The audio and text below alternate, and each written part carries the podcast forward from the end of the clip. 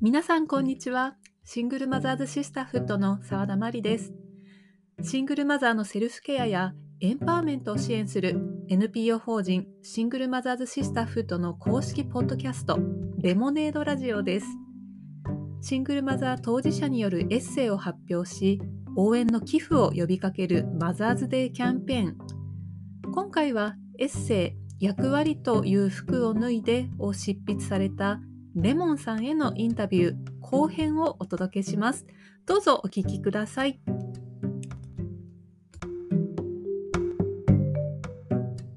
ひらめき降りてきたっていうところからこう書き上げて、結構タイトルに苦労されたという。あ、そう、そうなんですよ。なんかあのタイトルがもう最後の最後までなんかピンとこなくて、なんか20個ぐらい案を書いて、あ、すごい。はい。どうしよう、どうしよう、でもどれも、どれがいいかわ自分ではわからないってなって、その時に、じゃあ、これが一番内容を示してるんじゃないですかって、こう、アドバイスもらって、で、それで、あ、そういえばそうだなって思って、それに決まったんですけど、なかなかなんか、タイトルについてはすごく苦戦しました。あ、そうだったんですね。うんこう出来上がって、今のね、タイトルを見ると、もうまさにはい。ありという。そう、そうですよね。なんか、なんかやってると自分でやっぱり分からなくなってしまうことも、他の人の目が入ることですごく、あの、違う風に見れるなとか、あの、アイディアをもらえるなっていうのをすごく感じました。そっかそっか。うんありがとうございます。それでいくと、今回その構成者が入って、はい共に作り上げていくというプロセスも取ったので、ぜひそのあたりも伺いますか。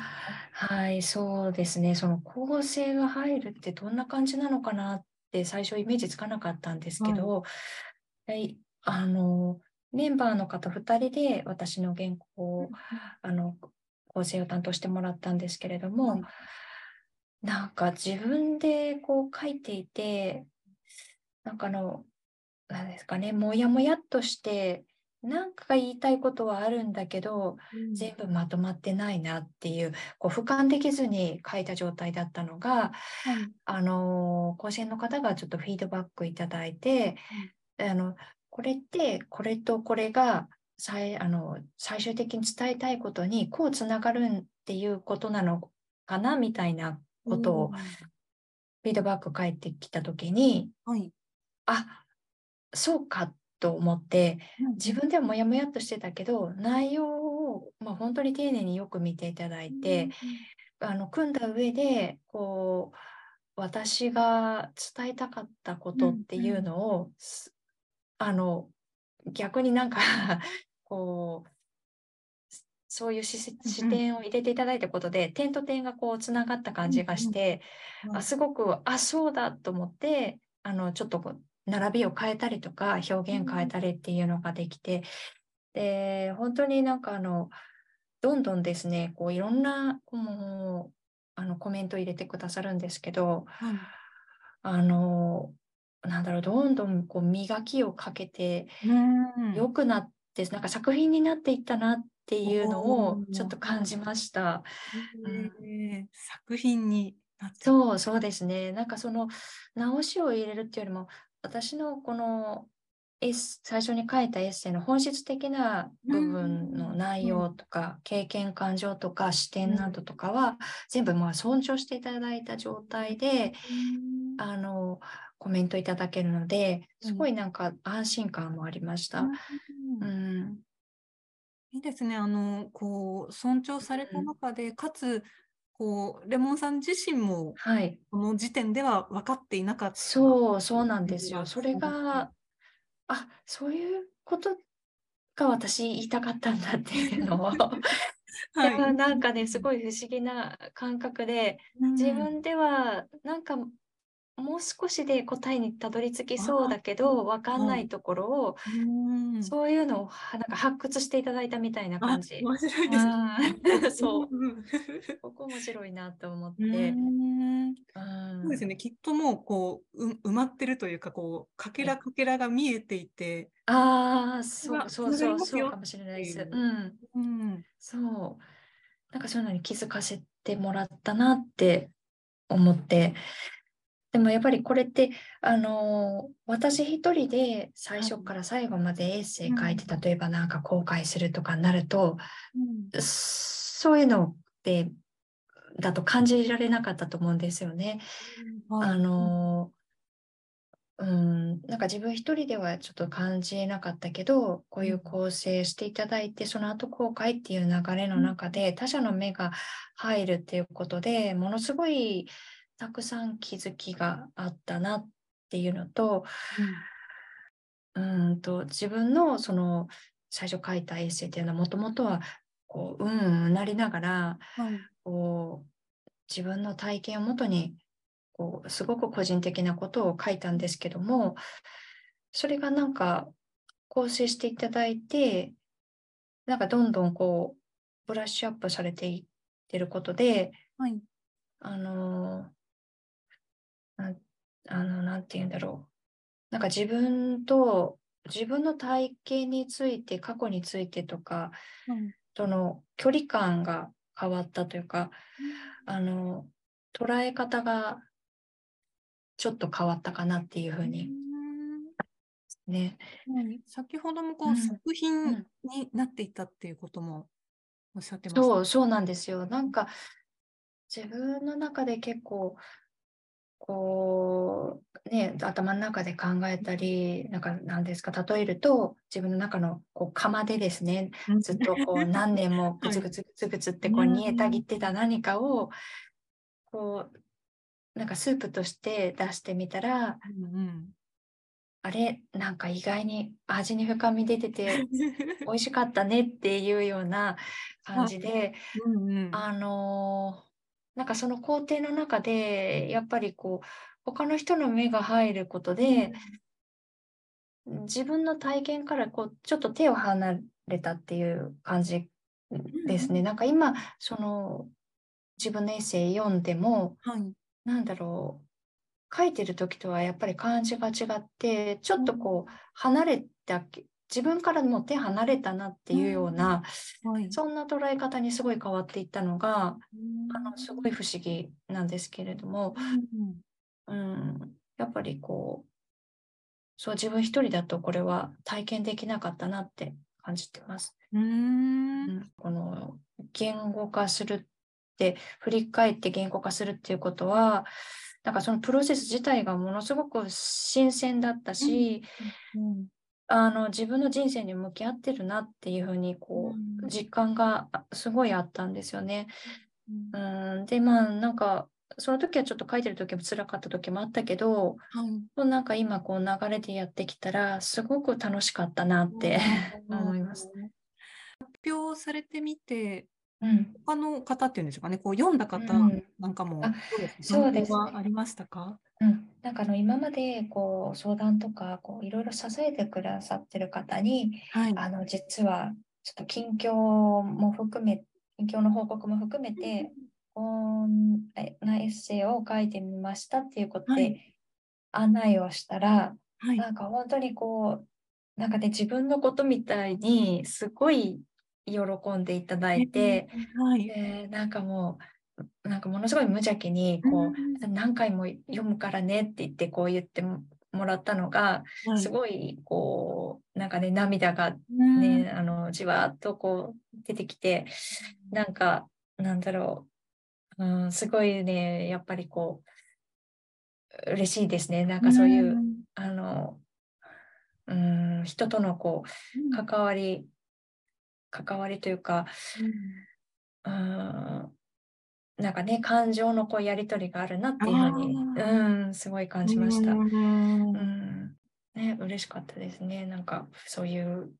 ィードバックとか感想いただけると。うんうんうんはい、ありがとうございます。えっと、こうエッセイを書いてきたプロセスというのを今今振り返りながら伺っていきましたけれども、はい。こう改めて今回このエッセイあるいはこうキャンペーンを通して、えーうん皆さんに伝えたいことというのを伺っていけますでしょうか？う。んはい。なんかそうですね。あの、まあ、自分自身まだこの回復のプロセスではあるんですけども、あの、こう、エッセイを読んでいただいた方とか、周りの、その周りの方が、まあ、人生の中で本当にいろんなあの逆境に遭うことや辛い時期にある時に、あのいろんな人のですね力をあの借りてもいいんじゃないかなっていうふうに私は今思っています。あのまあ、日々のこうセルフケア自分を大切にして元気に生きていくためのあのケアを行うということは一人一人の人ができればいいけどその自分一人ではやっぱりあのコントロールできないことが人生の中ではやっぱり起こることってあると思うんですよね。でその時になんか一人でこう、まあ、立ち向かえればいいのかもしれないけどそうじゃなくてもあの最初はその勇気がいると思うんですけどなんかそれはその人個人の問題っていうよりもあのそこから他者に相談するとか、こう外に出した時にうんと個人としての問題というよりもあの人の社会にとっての課題とか問題につながるんじゃないかなというふうに私は今思っていて、やっぱり一人だけでこう抱えずに力を借りたり助けを求めることはあの弱いことではないし一人だけの問題ではないんじゃないかなっていうふうにあの今自分がちょっと振り返っていろんな人の力を借りてあのやってきた中で思えていることです。あとは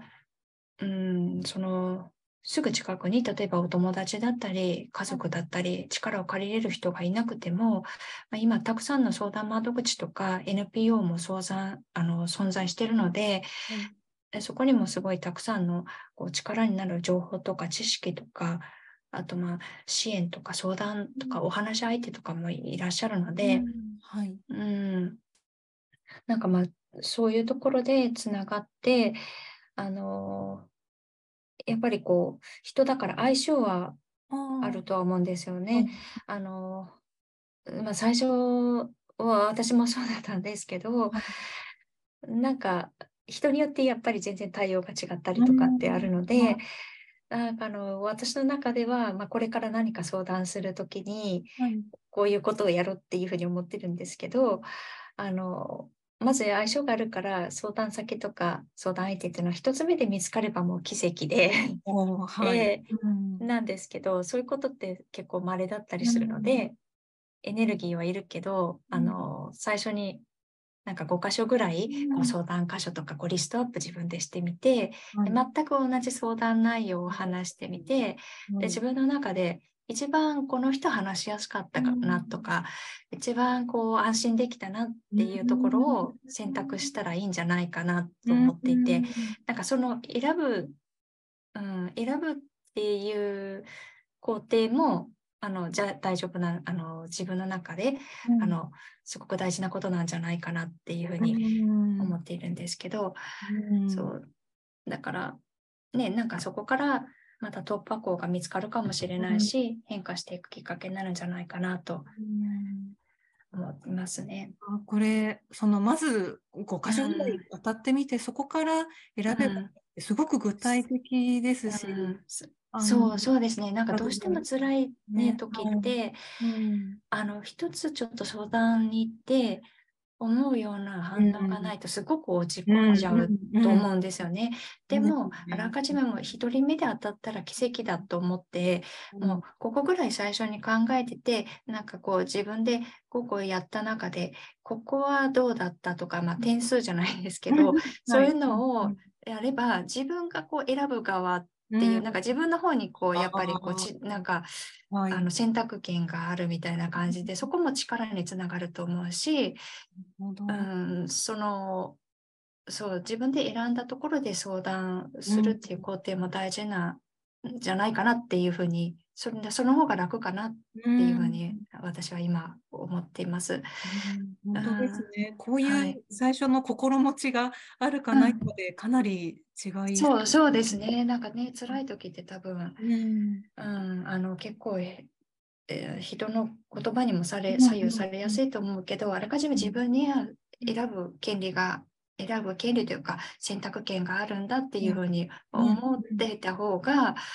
あのちょっと楽なのかもしれないなって、うん、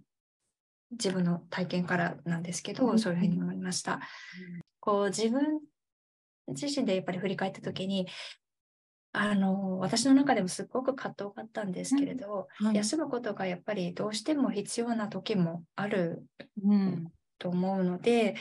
その状態のあの自分をこう責めないで、うん。あの欲しいなっていうふうに、まあ、あの自分自身に向けてもそうなんですけど、うん。そういうふうに思います。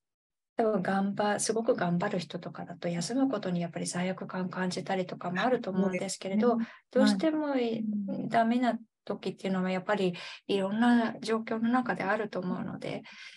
うん、そう休んでる人に対してもそれを経験するとあのもうちょっと優しく見れるかなとも思うし、うん。はい、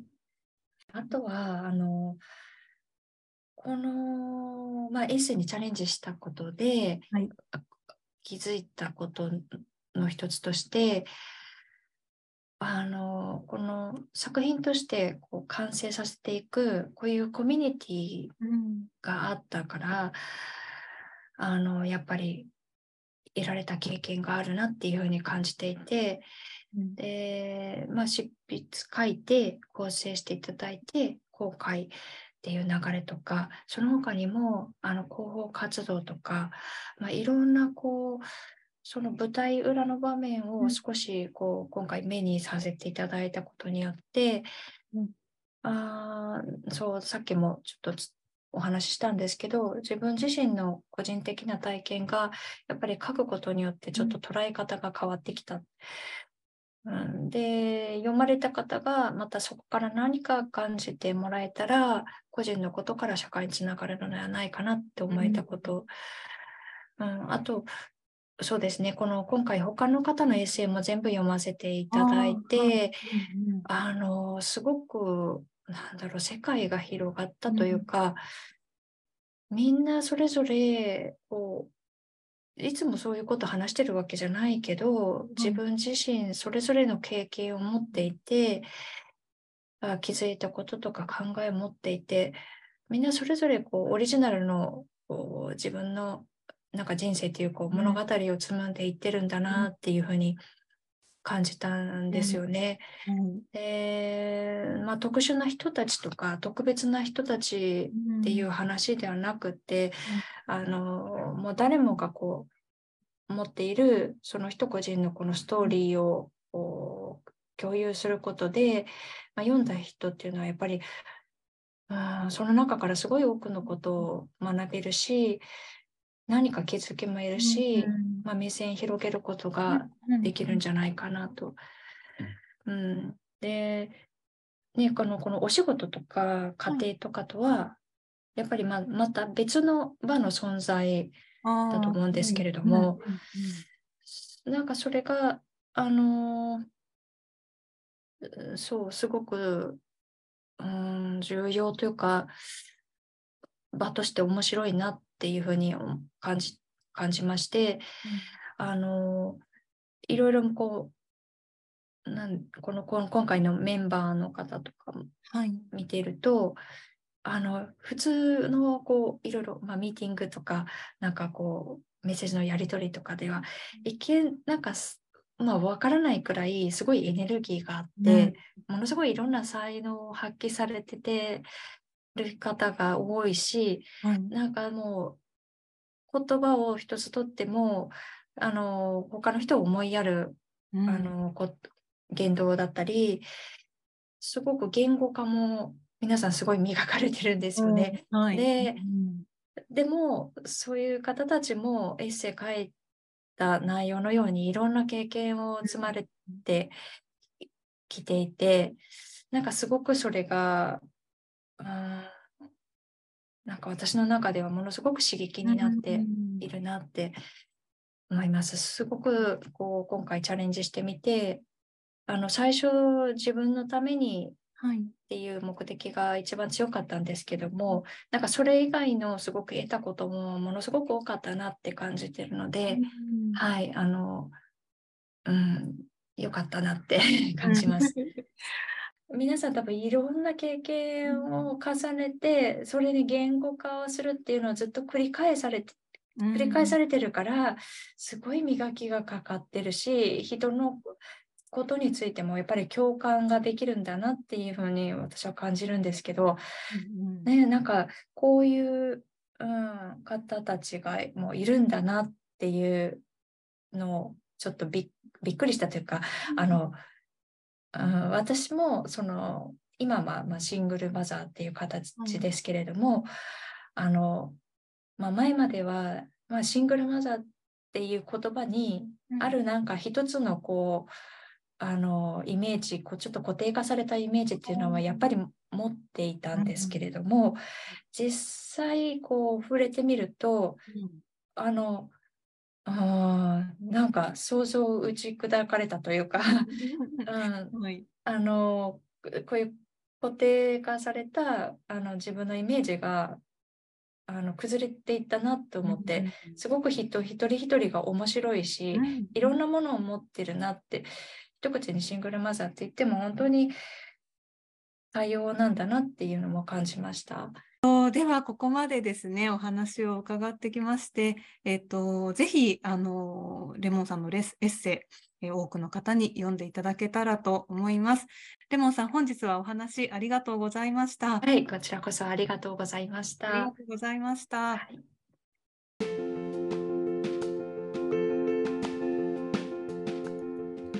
レモンさんのエッセイが掲載されているノートの URL を概要欄に貼り付けていますので、ぜひ読んでいただきたいと思います。レモンさんのお話の中で、プロジェクト参加にあたって決めたマイルールや、過去を振り返って次の機会にはこうすると考えたことを共有いただきました。それに非常に感銘を受けたのですが、中でも後半でおっしゃっていた相談や支援を求めているとき、5箇所ぐらいをピックアップして、同じようにコンタクトしてみた上で、相性がいいなと感じたところに相談してみるというお話はとても具体的で役立つアドバイスだなと感じました。弱っている時って勇気を出して相談してみたその相手に分かってもらえなかったり、見当外れなアドバイスみたいなものが出てきて、ああ、そうじゃないんだけど、でも自分の伝え方が悪かったのかなとか、さらにモヤモヤが募ったり、余計に傷ついてしまったりすることあると思います。そう簡単に話は伝わらないし、相性もあると。複数の候補から自分に合うところを選ぼうという気持ちで臨む。レモンさんのお話を通して主体性を持つってこういうことなんだなと感じました。次回の配信も引き続きキャンペーンメンバーを迎えてのインタビューをお届けします。どうぞお楽しみに。レモネードラジオ最後までお聞きいただきありがとうございました。